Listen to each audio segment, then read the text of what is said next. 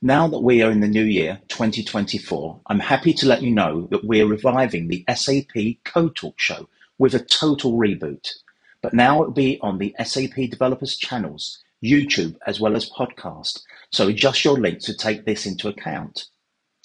This show will continue to bring you the short, casual fireside chats of around eight minutes. Each show asking the questions you hopefully want to know and the answers to from SAP product experts and teams, but we will have a new look graphically as well as the host.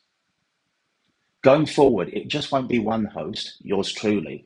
We'll mix it up a bit. The SAP Advocates team will join as co-hosts for the areas that they have knowledge of and are really passionate about. We hope you will enjoy the shows going forward this year.